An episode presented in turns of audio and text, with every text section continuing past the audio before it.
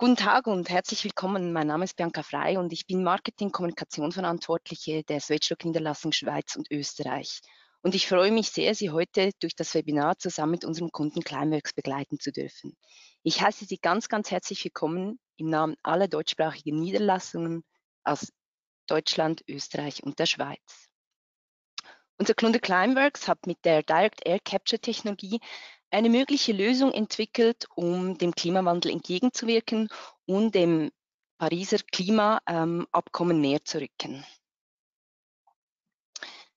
Ja, ähm, auch wenn vielleicht die vielen verbauten Swage-Lock-Komponenten in der großen Anlage von Climeworks eher unscheinbar wirken, sind sie dennoch Teil der innovativen Lösung von Climeworks. Und ähm, wir freuen uns und sind stolz darauf, dass wir Climeworks bei ihren Innovationen unterstützen können mit dem Ziel, die Erwärmung bis 2050 auf unter 2 Grad Celsius zu begrenzen. Nun freue ich mich, Ihnen die Speaker vorstellen zu dürfen des heutigen Webinars. Zum einen ist das ähm, Sönke Delschaft. Er ist prozesstechnischer Leiter der Direct Air Capture Anlage Orca bei Climeworks und zum anderen Alex Salzmann. Er ist ähm, technischer Berater und Verkaufsingenieur bei Swedrock Schweiz und wird Ihnen technische Details zu unserem Produkten vermitteln. Nun nur noch zwei, drei Worte zum Technischen beim Webinar heute. Es sind alle Teilnehmer gemutet, das heißt also, sie sind auf Stumm geschalten. Ihre Frage dürfen Sie aber sehr gerne während dem ganzen Webinar in den Chat stellen. Diesen finden Sie bei Ihnen auf der rechten Seite. Wir werden dann am Ende des Webinars sehr, sehr gerne auf diese Fragen eingehen. Sie werden in den kommenden Tagen von uns auch eine E-Mail erhalten. In den E-Mail finden Sie dann den Link zum aufgezeichneten Webinar. Sie finden die Webinar-Präsentation als Handout und auch unser gesamtes Q&A. Ja, dann freue ich mich wirklich sehr, dass Sie heute so zahlreich erschienen sind und vielen Dank, dass Sie da sind. Sönke, du darfst sehr gerne loslegen. Ja, vielen lieben Dank, Bianca. Danke für die Vorstellung und die Einladung, heute hier vortragen zu dürfen.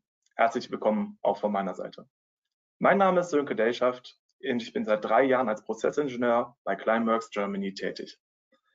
Seit zweieinhalb Jahren arbeite ich am Projekt Orca und bin seit zwei Jahren der prozesstechnische Leiter dort. Heute habe ich das Vergnügen, Ihnen die Firma Climeworks und unsere Arbeit näher zu bringen. Doch fangen wir erstmal mit einer grundlegenden Frage an. Warum Direct Air Capture? Um den Klimawandel und seine Auswirkungen in Grenzen zu halten, müssen wir die globale Erwärmung auf 1,5 Grad Celsius begrenzen. Dafür müssen die CO2-Emissionen global drastisch reduziert werden. Dies kann durch den Gebrauch von regenerativen Energien, neuen Technologien und Effizienzsteigerungen in allen Sektoren wie zum Beispiel der Industrie oder dem Verkehr geschaffen werden. Aber es werden nicht alle Emissionen vermieden werden können. Diese müssen durch CO2-Speicherungen ausgeglichen werden. Entweder durch Pflanzen, oder durch Technologien wie Carbon Capture and Storage oder Direct Air Capture and Storage. Seit Beginn der Industrialisierung wurde jedoch schon so viel CO2 ausgestoßen, dass langfristig negative Emissionen realisiert werden müssen. Um bis zum Jahr 2050 klimarelevante Mengen an CO2 einspeichern zu können, müssen wir jetzt die Technologie weiterentwickeln und weitere Anlagen bauen. Sprechen wir doch kurz über Climeworks. Climeworks, das sind über 300 engagierte Mitarbeiter. Davon sind allein im letzten Jahr ca. 150 neue Mitarbeiter dazugekommen. Der Hauptsitz von Climeworks ist in Zürich. Dazu gibt es noch ein Büro in Köln mit 22 Mitarbeitern. Seit der Gründung wurden verschiedene Forschungsprojekte und Testanlagen in Europa installiert und betrieben. Auf Island haben wir seit 2021 die weltweit einzige Direct Air Capture and Storage Anlage in Betrieb, Orca. 2009 wurde Climeworks von Jan Wurzbacher und Christoph Gebald gegründet. Damals wurde die erste Versuchsanlage mit einer Kapazität im Milligramm-Bereich gebaut. Daraufhin folgte über die Jahre viele Entwicklungsschritte. Daraus resultierte dann 2017 die Inbetriebnahme der ersten kommerziellen Direct Air Capture Anlage. Das dort gewonnene CO2 wird zum Beispiel zur Angereicherung der Atmosphäre eines Treibhauses genutzt. 2021 wurde dann Orca eingeweiht, die erste Direct Air Capture and Storage Anlage weltweit. Zukünftig sind weitere Anlagen geplant, wie der Orca-Nachfolger Mammoth mit zehnfacher Kapazität von Orca. Bis 2030 wollen wir Kapazitäten im Bereich von Millionen Tonnen und bis 2050 im Bereich von Milliarden Tonnen realisieren. Was ist der Unterschied zwischen Direct Air Capture and Storage und Carbon Capture and Storage? Direct Air Capture and Storage bedeutet CO2-Abscheidung aus der Atmosphäre, was bedeutet, dass Direct Air Capture and Storage den negativen Emissionen zugeschrieben werden kann. Carbon Capture and Storage bedeutet CO2-Abscheidung aus Punktquellen wie zum Beispiel Schornstein von Fabriken. Dies führt dazu, dass die Emissionen vermieden werden, da das CO2 daran gehindert wird, in die Atmosphäre zu gelangen. CCS, Carbon Capture and Storage, ist eine gute Lösung, um den Ausstoß von CO2 zu verringern. Um das Klimaziel zu erreichen, müssen wir schnellstmöglichst den Ausstoß reduzieren, aber es müssen auch negative Emissionen realisiert werden. Wie funktioniert die Technologie von Climeworks? Im ersten Schritt wird Luft durch eine mit Filtermaterial gefüllte Kammer geleitet. Dort bleibt das CO2 an dem Filtermaterial hängen. In einem zweiten Schritt wird das Filtermaterial erwärmt, was dazu führt, dass sich das CO2 von ihm wieder löst. Somit wird das CO2 aufkonzentriert und kann CO2-neutral industriell genutzt oder dauerhaft im Boden als Negativemission eingelagert werden. Durch die modulare Bauweise kann eine Massenproduktion der Kollektoren realisiert werden. Dies ermöglicht ein schnelles Upscaling der Anlagen. Zudem achten wir darauf, dass unsere Anlagen nur durch regenerative Energien betrieben werden. Dies ist besonders wichtig, da wir nicht wollen, dass weitere unnötige CO2-Emissionen für den Betrieb unserer Anlagen ausgestoßen werden. Dadurch erreichen wir, dass die durch den Bau, Betrieb und Abbau der Anlage anfallenden Emissionen weniger als 10 Prozent der in der angestrebten Laufzeit eingefangenen Emissionen betragen. Ein weiterer Vorteil von unserer Technologie ist der geringe Platzbedarf. Ein Wald mit derselben Speicherkapazität wie, eine Direct Air Capture and Storage Anlage benötigt gut tausendmal so viel Fläche. Außerdem ist der Speicherzeitraum eines Baumes auf seine Lebenszeit begrenzt. Dadurch ist, ist der Speicherzeitraum einer Direct Air Capture and Storage Anlage weitaus größer. Ich möchte Ihnen nun kurz Orca die erste Direct Air Capture Storage Anlage vorstellen. Der Prozess bei Orca funktioniert wie folgt. Die Energie, sprich Heißwasser, Kühlwasser und elektrischer Strom, werden vom Geothermiekraftwerk Hetli Shavy bereitgestellt, welches das größte Geothermiekraftwerk Islands ist. Orca selbst fängt das CO2 aus der Luft ein. Das eingefangene CO2 wird mit Wasser vermischt, wie Mineralwasser, und 800 Meter tief in die Erde gepumpt. Dies übernimmt unser isländischer Partner Carbfix. In den Poren des Basaltgesteins reagiert dann das CO2 mit den Mineralien zu Carbonaten. Das heißt einfach gesagt, dass das CO2 dort versteinert. Wie schon erwähnt, ist Orca die bisher einzige kommerzielle Direct Air Capture and Storage Anlage weltweit. Sie ist seit September 2021 in Betrieb und hat eine nominale Kapazität von 4000 Tonnen im Jahr. Orca ist wenige hundert Meter vom Geothermiekraftwerk entfernt erbaut worden. Dies liegt ca. 30 Kilometer östlich von Reykjavik und versorgt die isländische Hauptstadt mit Strom und Fernwärme. Durch die Nähe kann die Anlage zu 100 Prozent mit regenerativen Energien verlustarm versorgt werden. Am Ende erlangen wir eine dauerhafte und sichere Einlagerung des CO2s durch die Mineralisierung. Aber um die Kapazität von mal in greifbare Relation zu setzen. Allein in Europa hat der Straßenverkehr im Jahr 2020 682 Millionen Tonnen CO2 emittiert. Ein Flug von Frankfurt nach New York erzeugt Emissionen von ca. 360 Kilogramm pro Passagier. Ein Mittelklassewagen mit einer Laufleistung von 15.000 Kilometern stößt im Jahr ca. 1,6 Tonnen CO2 aus. Und ein durchschnittlicher Haushalt in Deutschland emittiert etwa 2 Tonnen im Jahr nur fürs Heizen. Zur Erinnerung, Orca hat eine Kapazität von 4.000 Tonnen CO2-Einlagerung pro Jahr. Aber nun wollen wir ein paar Worte zu unserem Gastgeber und den von uns genutzten Produkten sagen. Wo werden Sweatshop-Produkte bei uns eingesetzt? Wir benutzen diese zum Beispiel in unseren Gasanalysesystemen, aber auch in unseren Laboren und Teststätten. Sie werden für Leitungen genutzt, die mit höheren Drücken belastet werden und auch eine gewisse Qualität aufweisen müssen. Warum benutzen wir Sweatshop-Produkte? Weil wir gerade bei Testständen und Laboren, die häufig modifiziert werden, auf höchste Qualität Wert legen, sowie auf kurze Lieferzeiten angewiesen sind, um Testreihen und die Entwicklung nicht unnötig zu verzögern. Nun übergebe ich das Wort an Alex. Ja, danke Sönke für die Einleitung, äh, Einleitung über unsere Produkte. Wir haben uns überlegt, welche Produkte denn alles bei euch eingesetzt werden und sind darauf gekommen, dass wir unseren Kunden, welche heute am Webinar teilnehmen, gerne noch die Überströmventile von Swagelock ein bisschen näher bringen möchten. Wofür werden denn Überströmventile eingesetzt? Grundsätzlich dienen Überströmventile dazu, dass innerhalb des Fluidsystems ein gewisser Druck nicht überschritten wird. Sollte der Systemdruck nun aber trotzdem den gewünschten Wert überschreiten, öffnet das Ventil und lässt die, den überschüssigen Druck entweder in die Umgebung ab oder führt ihn andersweitig weg.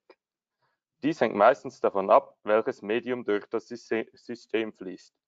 Handelt es sich um normale Luft, so ist dies weniger kritisch, als wenn beispielsweise ein toxisches Gas durch die Leitungen fließt. Ebenfalls spielt es eine Rolle, ob das bei wenigen 2-3 Bar ist oder äh, ob dies im 100 Bar Bereich ist. Denn so möchte man am wenigsten, dass unkontrolliert der Druck abgelassen wird. Zusätzlich trägt das Medium dazu bei, die richtigen Materialien auszuwählen. Standardmaterialien unserer Überströmventile ist der Edelstahl 316 beim Körper und Fluorkautschuk, auch bekannt als FPM oder Weiton bei den Ohrringen. Falls aber diese Materialien nicht mit dem Medium verträglich sind, kann auch ein anderer Dichtwerkstoff ausgewählt werden. Zudem spielt, äh, spielt es eine Rolle, welcher Dichtwerkstoff eingesetzt wird, da diese verschiedene Temperaturbereiche abdecken.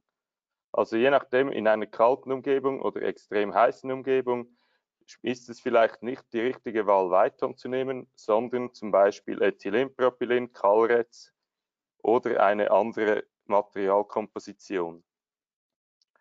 Sollte dennoch mit der Zeit ein Verschleiß der Ohrringe auftreten, können die Dichtungssätze dieser Ventile auch problemlos ausgetauscht werden. Ebenfalls ist es möglich, dass die Einstellfeder durch eine andere ersetzt wird und somit ein anderer Druckbereich abgedeckt wird. Proportionale Überströmventile können sowohl zum Selbsteinstellen als auch voreingestellt bestellt werden. Sind diese voreingestellt bestellt, sind diese mit dem gewünschten Einstelldruck versehen, das Ventil plombiert und dazu wird zusätzlich das Prüfzertifikat geliefert.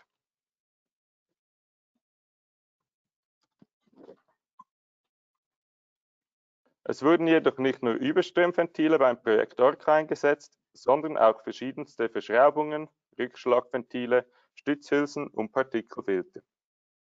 Diese Bauteile wurden jeweils aus der Version aus Edelstahl 316 ausgewählt, dies unter anderem aufgrund seiner hohen Verträglichkeit mit einer Vielzahl von Fluiden, seiner Langlebigkeit und der hohen Korrosionsbeständigkeit. Gerne möchte ich auch noch kurz auf die Wartungsfreundlichkeit eingehen. Für die meisten Ventile ist es möglich, einzelne Komponenten wie zum Beispiel Dichtungssätze separat zu bestellen und diese zu einem späteren Zeitpunkt auszutauschen. Dies ermöglicht es, die Filter, Ventile und Verschraubungen auch für spätere Projekte zu revidieren und wieder einzusetzen. Sollten die Verschraubungen zum Beispiel an einem anderen Ort benötigt werden, sind die beiden Klemmringe und die Mutter schon auf dem Rohr und können nicht, äh, nicht wiederverwendet werden. Es ist aber problemlos möglich, einfach die Klemmringe und die Überwurfmutter neu zu bestellen und den bestehenden Körper wieder zu verwenden für die zukünftigen Produkte. Somit übergebe ich wieder an Sönke. Vielen lieben Dank, Alex. Ich möchte noch einmal die Vorteile unserer Lösung gegen den Klimawandel aufzeigen. Direct Air Capture ist eine bewährte Technologie. Seit 2009 wurden mehr als 15 Installationen in verschiedenen Klimakonditionen in Betrieb genommen. Dadurch hat Climeworks langjährige Erfahrung im Bau und Betrieb von Direct Air Capture Anlagen. Zudem können wir die Entwicklung von Anlagen auf die verschiedenen Umweltbedingungen anpassen und weiterentwickeln. Wir entfernen CO2 aus der Luft, dauerhaft und sicher. Mit unserem Partner Carbfix erreichen wir die Speicherung durch Mineralisierung des CO2s im Boden. Im mittleren Bild können Sie das versteinerte CO2 als die weißen Punkte im Gestein erkennen. Upscaling. Wir haben eine ambitionierte Roadmap für die nächsten Jahre. Bis 2030 wollen wir Kapazitäten im Bereich von Millionen Tonnen aufbauen, was durch die modulare Technologie und die damit verbundenen Skalierbarkeit der Technik ermöglicht wird. Was die Lösung von Climax ausmacht? Es wird eine permanente und sichere Speicherung für weit über 1000 Jahre erreicht. Diese wird präzise überwacht und gemessen. Diese Messungen werden uns regelmäßig extern zertifiziert. Die Anlagen sind modular und leicht skalierbar. Zusätzlich wird eine geringe Landfläche benötigt. Wir realisieren negative Emissionen durch das Abscheiden des CO2 aus der Luft. All dies wird uns durch unsere Kunden ermöglicht. Doch wer sind unsere Kunden und was ist unser Geschäftsmodell? Unser Geschäftsmodell ist, dass wir CO2-Beseitigung äh, als Service anbieten. Etwa für Firmen, die unsere Technologie nutzen, um die nicht vermeidbaren Emissionen zu kompensieren. Damit sind sie in der Lage, ihre Net-Zero-Ziele zu erreichen. Aber auch für Privatkunden, unsere Pioniere. Damit können sie dazu beitragen, dass wir unsere Arbeit fortsetzen können dass wir unsere Technologie ständig weiterentwickeln und weitere Anlagen bauen und betreiben können. Doch wie sieht die Zukunft für Climeworks aus? Die Roadmap sieht vor, dass wir in den nächsten Jahren alle drei Jahre Anlagen entwickeln und bauen, die die zehnfache Kapazität der vorherigen Generationen haben. Zudem sollen von den Anlagen jeweils mehrere ins Feld gebracht werden, damit wir schnellstmöglichst Kapazitäten erreichen können, welche dann auch klimarelevant sind. Abschließen möchte ich mit unserer äh, Mission, äh, mit unserer Vision. Verzeihung. Wir wollen eine Milliarde Menschen dazu inspirieren, CO2 aus der Luft zu entfernen. Vielen Dank für Ihre Aufmerksamkeit. Bei Fragen, Anregungen oder Interesse an unserem Pionierangebot schauen Sie doch gerne auf unserer Homepage vorbei. Oder folgen Sie uns auf den gängigen Social Media Kanälen. Außerdem sind wir immer auf der Suche nach fähigen Talenten, also schauen Sie gerne in unserem Karriereportal vorbei. Damit gebe ich zurück an Bianca. Sehr cool. Ja, Sönke und Alex, vielen Dank für diese wirklich spannenden Inhalte. Ähm, es ist wirklich bemerkenswert, was ähm, Climeworks schon alles geschaffen hat und was sie dann mit ihren Zukunftsplänen noch erreichen will. Wir sind wirklich sehr gespannt auf die Zukunft und eure Innovationen. Vielen Dank. Dann werden wir doch zusammen mal in den Chat reinschauen, was denn für Fragen reingekommen sind. Ähm, wir hätten hier eine Frage für dich, Sönke. Und zwar geht es in der Frage um die Standorte. Was ist denn aus Ihrer Sicht erforderlich, um zukünftig Direct Air Capture auch an Standorten ohne Geothermie durchzuführen zu können? Ähm, natürlich, vielen Dank für diese Frage. Äh, wenn keine Geothermie als Wärmequelle bereit steht, dann bräuchte man entweder Abwärme zum Beispiel aus anderen Industrien oder aus anderen Fernwärmenetzen, ähm, wie zum Beispiel auch ein äh Müllheizkraftwerk. Das könnte man zum Beispiel benutzen. Und man braucht natürlich eine Menge Strom, ähm, um zum Beispiel dann über Wärmepumpen äh, die Wärme bereitzustellen, die wir für unsere Anlagen brauchen. Das heißt, was wir bräuchten, wäre ein äh, äh zuverlässiges, äh, zuverlässiges elektrisches äh, Netz und natürlich genug Kapazität, um die Anlagen betreiben zu können. Okay, ja, also Island ist halt wirklich einfach perfekt von der. Aber natürlich. genau. Sehr schön. Dann gleich noch eine zweite Frage für dich, Sönke. Mhm. Ähm, da geht es um toxische Gase und zwar, ob bei, den, bei der Direct Air Capture ähm, auch toxische Gase entstehen. Ähm, nein, ganz einfach gesagt nein. Ähm, wir benutzen äh, extra keine, äh, so, so gut wie keine Chemie. Natürlich gibt es ab und zu ein paar Hilfsstoffe, die sind nicht zu vermeiden, aber wir benutzen äh, keine Chemie in dem Sinne, dass wir irgendwas äh, in die Umwelt äh, äh abblasen oder äh, quasi ähm, emittieren. Äh, von daher entstehen mhm. auch während des Prozesses keine chemischen Verbindungen, die als schädlich ähm, gelten. Einzustufen sind, okay. Genau. Ja, das ist sehr schön, sehr gut. Dann eine Frage hätte ich für Alex. Ähm, die Frage bezieht sich auf unsere Verschraubungen. Welche Verschraubungen wurden denn bei Climeworks eingesetzt? Ähm, werden VCR-Verschraubungen verwendet oder VCO? Ähm, soviel ich weiß, sind das hauptsächlich die normalen Rohrverschraubungen, da auch die Drücke, die Climeworks hat, eher im zweistelligen und nicht im dreistelligen Bereich sind. Also sind es die normalen Edelstahl 316 Rohrverschreibungen mit den beiden Klemmringen. Ja, gut, Sönke nickt, dann nehme ich an. Ist das auch so, genau. Sehr gut, danke Alex. Dann, ähm, Sönke, noch eine Frage wieder für dich. Ähm, was war denn das größte Hindernis auf dem Weg des Upscalings? Ah, uh, das ist eine sehr interessante Frage. ähm, äh, wie viel Zeit haben wir? Nein, äh, Quatsch. Äh, wir haben noch ein die bisschen. Die größte Herausforderung, ähm, natürlich ähm, möglichst materialeffizient zu arbeiten, im Bereich der Kollektoren zum Beispiel. Ähm, ja. Aber natürlich brauchen wir auch weitere Effizienzsteigerungen im Bereich des Filtermaterials, ähm, aber auch Optimierungsschritte noch im äh, prozesstechnischen Bereich. Ähm, dann bei der Aufbereitung des CO2 sind durchaus äh, noch ähm, haben wir schon hinter uns, aber wir haben da auf jeden Fall auch noch eine Menge Potenzial vor uns.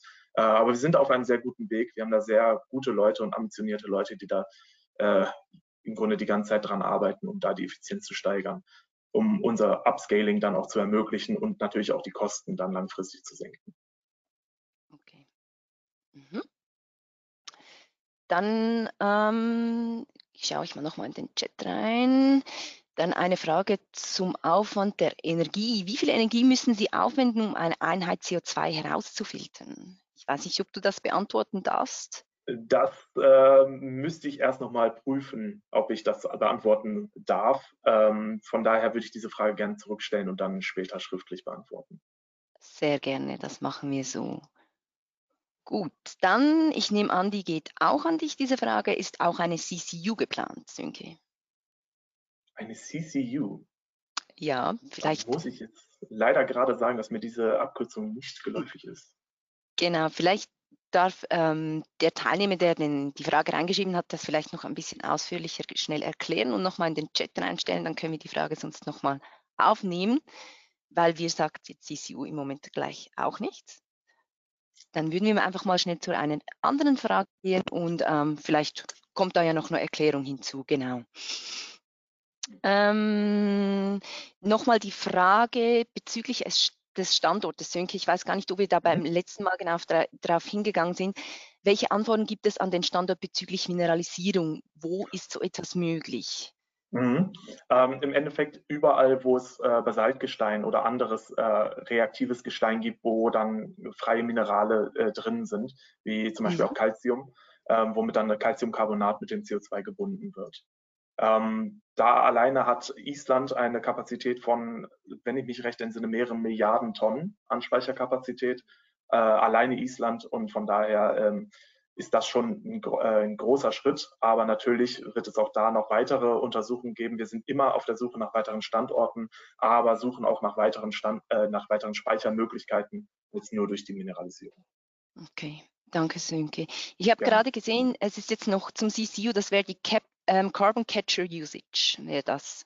Ah, okay, also der Gebrauch von dem CO2 außerhalb der Speicherung. Ähm, ja, da gibt es natürlich, äh, wie, wie, ich schon äh, am Anfang erwähnt hatte, ähm, bei einer Anlage, die 2017 in Hinwil in der Nähe von Zürich ähm, erbaut wurde und äh, betrieben wird. Ähm, da wird das CO2 zum Beispiel genutzt, um die Atmosphäre von einem äh, Treibhaus anzureichern, mhm. sodass die Pflanzen besser wachsen. Äh, dafür, wird normal, dafür, wird häufig äh, zum Beispiel einfach dann Diesel verbrannt, um das CO2 zu gewinnen für das Treibhaus. Okay.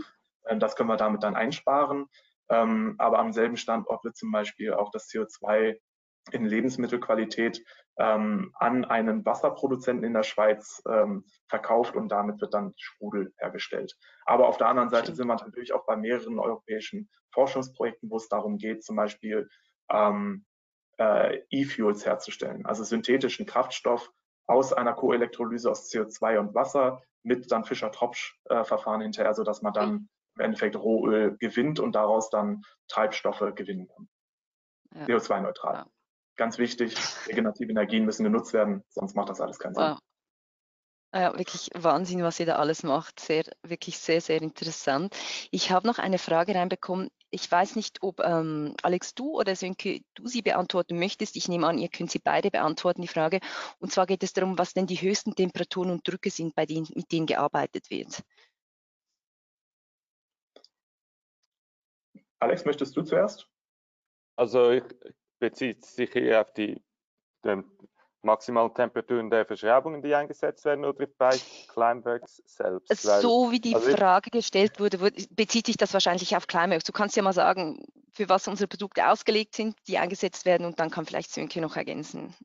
Ja, so bei den Sweatshlock-Verschraubungen, genau. bei den normalen ist es so, dass die bei den aus Edel, also in der Edelstahlausführung bis zu 400, äh, 540 Grad Celsius eingesetzt werden können, also mhm. ziemlich hohe Temperaturen. Jedoch muss man dann beachten, dass dementsprechend die Druckrate reduziert wird, prozentual. Also ja. je höher die Temperaturen, desto kleiner die maximale Druckrate. Ja. die Druckrate hängt davon ab, welcher Rohrdurchmesser verwendet wird und natürlich welche Wandstärke. Also mhm. je kleiner das Rohr, desto höher die Druckrate. Also kann man so auf mehrere hundert Bar, welche ausgehalten werden können mit unseren Verschräubungen. Aber das hängt natürlich nicht von der Verschräubung ab, sondern vom Rohr selbst. Die ja. Verschräubung hält das aus, was das Rohr aushält. Gut, dann kann ich jetzt dazu sagen, dass wir diese Temperaturen und Drücke nicht erreichen. ähm, bei uns ist der höchste Druck bei Orca ähm, bei 12, 12,5 Bar und äh, die Temperatur, die höchste, die wir da haben, liegt knapp über 100 Grad. Okay. Ähm, jetzt weiß ich nicht, Sönke, darfst du auch was zu den Kosten ähm, betreffend Euro, ähm, CO2-Tonne und Energieverbrauch sagen oder ist das eher was, was ähm, äh, das kann ich, glaube ich, durchaus sagen, ja. Also aktuell sind wir bei Orca ähm, bei einer äh, bei Kosten von knapp 1000 Euro pro Tonne CO2, mhm. was noch sehr hoch ist. Mit dem nächsten Projekt Mammut, was jetzt gerade schon gebaut wird und dann 2024, Ende 2024 in Betrieb genommen werden soll, zielen wir ab, so im Bereich 500 bis 700 Euro zu landen und dann langfristig ja. drei Jahre später und dann durch den Rollout von mehreren ähm, von mehreren Anlagen wollen wir dann langfristig die 100, 200 Euro Marke anpeilen. Wow. Okay. Und natürlich immer weiter reduzieren, soweit wie es geht. Wow, ja, das ist wirklich massiv, was da an Kosten dann reduziert wird. Ja? Wow, super. So, dann scrolle ich mich mal nochmals durch die Fragen durch. Es sind doch sehr viele reingekommen, aber wir haben noch ein wenig Zeit. Ähm, mal kurz durchscrollen. Da sind doch auch teilweise sehr, sehr spezifische Fragen gekommen. Einen kleinen Moment. Ähm, die Frage ist vielleicht noch interessant. Wo sieht Climeworks das weitere Entwicklungspotenzial zur weiteren Steigerung der Prozesseffizienz? Gibt es Möglichkeiten zu einem kontinuierlichen Prozess anstelle, anstelle des bisherigen Swing-Prozesses? So, jetzt. Oha. Ähm, Oha. Also generell äh, die höchsten Potenziale äh, liegen in der Weiterentwicklung des Filtermaterials. Mhm und äh, in, dabei dann prozesstechnisch, prozesstechnisch auch in der, ähm, äh, in der äh, Verringerung des Energieaufwands zum Lösen des CO2s und späteren Aufbereitens. Also das ist ganz klar zu sagen. Da sind noch die äh, Potenziale, an denen wir äh, dauerhaft arbeiten. Ähm, mhm. Und äh, ja, genau. das ist so das, das Hauptmerk, woran wir arbeiten. Genau. Ja. Okay, vielen Dank, Sönke. Ähm, dann noch eine ganz interessante Frage ähm, bezüglich der ähm, Versteinerung, also des, des, Basaltgesteins. Und zwar ist die Frage, im islandischen Basaltgestein formiert sich das CO2 in kürzester Zeit zu Stein. Andere Länder haben keine Basaltgesteine, da dauert es länger und die Schweiz zum Beispiel hat nicht mal einen Ort evaluiert, wo man CO2 speichern könnte. Wie weit mhm. seid ihr mit der Skalierung denn in anderen Ländern? Ja, äh, da weiß ich nicht ganz genau, wie weit ich das da erzählen darf, aber mhm. ähm, generell ist es so, äh, erst erstmal dazu, in kürzester Zeit ist vielleicht ein bisschen übertrieben. Das CO2 braucht zwei bis drei Jahre, bis es komplett versteinert ist. Aber dadurch, dass es halt bei 800 Meter Tiefe und bei den Drücken ist ähm, und da dauerhaft halt auch reingepresst wird, ist halt sichergestellt, dass kein CO2 einfach wieder entweichen kann, sondern dass es da unten bleibt, bis es dann wirklich komplett versteinert ist. Ähm, erstmal zu dem kurzen Punkt als Anmerkung. Ähm, dazu ist dann noch zu sagen, natürlich an Orten, wo zum Beispiel überhaupt keine Speicherung möglich wäre, jetzt im Gestein, hätte man mhm. immer noch die Möglichkeit, dann das anderweitig zu verwenden. Recycling, wie gesagt, als E-Fuel oder äh, für Treibhausgase, sodass man dann halt die äh, CO2-Emissionen durch über andere Schritte vermeidet. Aber natürlich für die Negativemissionen, wie ich am Anfang schon erwähnt hatte, müssen wir es einspeichern im Boden und dort genau. dauerhaft ähm, und, äh, lassen. Ähm, und da sucht man natürlich, wie gesagt, auch dauerhaft noch an anderen Standorten nach Gesteinsschichten, die das bewerkstelligen können, aber auch nach anderen Möglichkeiten und Technologien, dass man das halt dann wirklich äh, dauerhaft einspeichern kann. Mhm. Ich werde gerne diese Frage äh, hoffentlich weiter beantworten können, aber das dann lieber schriftlich, weil ich da erst noch abklären muss, ähm, was da alles noch quasi confidential ist und was genau. ich schon sagen darf. Klar, auf jeden Fall. Auf jeden Fall. Vielen Dank, Senke. Dann schaue ich nochmal in die Liste rein. Ähm, ähm, Island ist ja bekannt für Vulkane, Sönke, und Erdbeben. Ja. Kann das nicht zu Problemen bei der Speicherung vom CO2 in dem Gestein führen? Ähm, nein. äh, es ist so, dass wir äh, letztes Jahr sogar mehrere Beben hatten. Ähm, und mhm. es ist nicht passiert, dass dann irgendwie CO2 wieder ausge, äh, auf, ausgebrochen wäre, äh, wieder mhm. emittiert wurde. Äh, wie schon gesagt, es ist in 800 Meter Tiefe. Natürlich, wenn er jetzt ein, ein riesiges Beben mit einem riesigen Krater oder einen riesigen Riss käme, wie es jetzt leider in der Türkei passiert ist, ähm, dann ja. ist das vielleicht noch eine andere Sache. Aber was schon zu dem Zeitpunkt versteinert ist, bleibt dann auch sicher im Boden. Boden. Ja. Das ist ganz klar. Aber natürlich, der Vulkanismus zeigt uns auch ganz andere äh, interessante äh, Herausforderungen auf, zum Beispiel mhm. Schwefel in der Luft und im Wasser, was mhm. natürlich auch bei der Materialauswahl äh, Auswahl der Anlage dann äh, sehr schwer ins Gewicht fällt. Ja, genau, wo wir dann auch wieder ein bisschen punkten können mit, meinen, mit unseren Komponenten genau. von Switchlock. Sehr schön, genau. Ja, dann ähm, habe ich auch noch eine Frage für dich, Alex, wenn wir schon beim Thema Switchlock sind. Können Überströmventile auch als Sicherheitseinrichtungen verwendet werden? Nein, also als Sicherheitseinrichtung in dem Sinn nicht, dass sie keinen definierten, ähm, definierten Volumenstrom haben, welchen sie abführen können. Also jetzt ist es so, es muss bei einem gegebenen Druckanstieg muss definiert sein, wie viel das dann abgeführt wird, nicht, dass zum Beispiel jetzt ein Überströmventil eingesetzt wird und danach Schäden entstehen oder zum Beispiel Rohre bersten. Von Swedgelock gibt es aber auch gibt es aber auch Sicherheitsventile der Serie PRV, welche gemäß der Druckgeräterichtlinie CE zertifiziert sind. Diese können dann auch als Sicherheitszubehör eingesetzt werden. Sorry, kurz fürs Reinsprechen. Vielen Dank, Alex, für die Ausführung. Dann Sönk noch eine Frage an dich, ähm, ob die kalten Temperaturen auf Island denn ein Problem für den Direct Air Capture Prozess sein könnten oder sind? Für den Prozess nein. Ähm, was natürlich eine andere Sache ist, sind dann äh, die dazugehörigen Schneemassen, die dann teilweise dazu mhm. führen, dass man auch mal im Winter eine Woche lang nicht zur Anlage gelangen kann, weil die Straßen einfach okay. nicht passierbar sind. Ähm, das ist natürlich dann äh, durchaus manchmal äh, etwas schwierig, aber zum Glück kann die Anlage ohne Probleme ein paar Tage auch autonom arbeiten.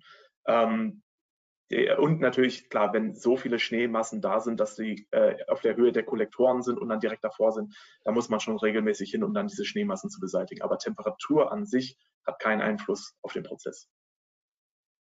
Okay.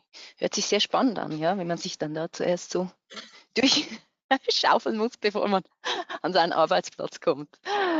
Gut, dann ähm, es sind wirklich sehr, sehr viele Fragen reingekommen. Wir werden jetzt noch ähm, drei Fragen raussuchen, die wir beantworten können auf die Kürze und würden dann Ihnen auf jeden Fall alle Fragen, wie bereits gesagt, dann im E-Mail als ähm, Q&A zukommen lassen, weil wir können innerhalb der Zeit, die wir jetzt haben, tatsächlich nicht mehr alle Fragen beantworten. Aber es ehrt uns natürlich sehr, dass so viele Fragen reingekommen sind.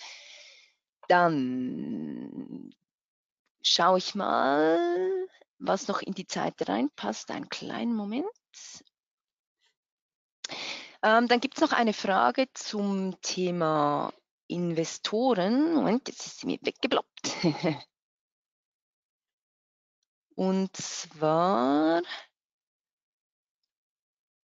hm, muss da noch mal schnell runterscrollen. Entschuldigung, es kommen so viele Fragen gerade rein, dass mein Chat gerade ein bisschen wirr spielt.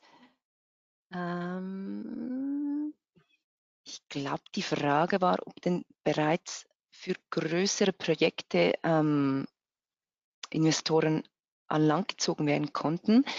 Vielleicht kannst du mal was zum Thema Investoren erzählen, Sönke. Ich suche sonst noch mal schnell die genaue Frage. Ja, also zum Thema Investoren kann ich zum Beispiel sagen, dass wir im letzten Jahr eine Finanzierungsrunde hatten, in der wir 650 Millionen US-Dollar insgesamt zusammenbekommen haben was uns natürlich äh, die Zukunft in der nächsten Zeit erstmal sichert, aber natürlich auch sehr viel in Forschung und Entwicklung, natürlich auch das Personal äh, und die Anlagen selber und den Betrieb der Anlagen gesteckt wird. Ähm, mhm. Zum Bau der Anlagen selber müssen natürlich nochmal zusätzliche Finanzierungen ähm, über zum Beispiel Banken oder irgendwelche Fonds äh, von Staaten auch mit äh, in Anspruch genommen werden. Das reicht nicht über die Finanzierungsrunden. Finanzierung, ja, genau. Ähm, die Frage war konkret, ob es denn unter den Investoren bereits große staatliche Förderung gibt. Das bezog sich auf die staatliche Förderung, genau.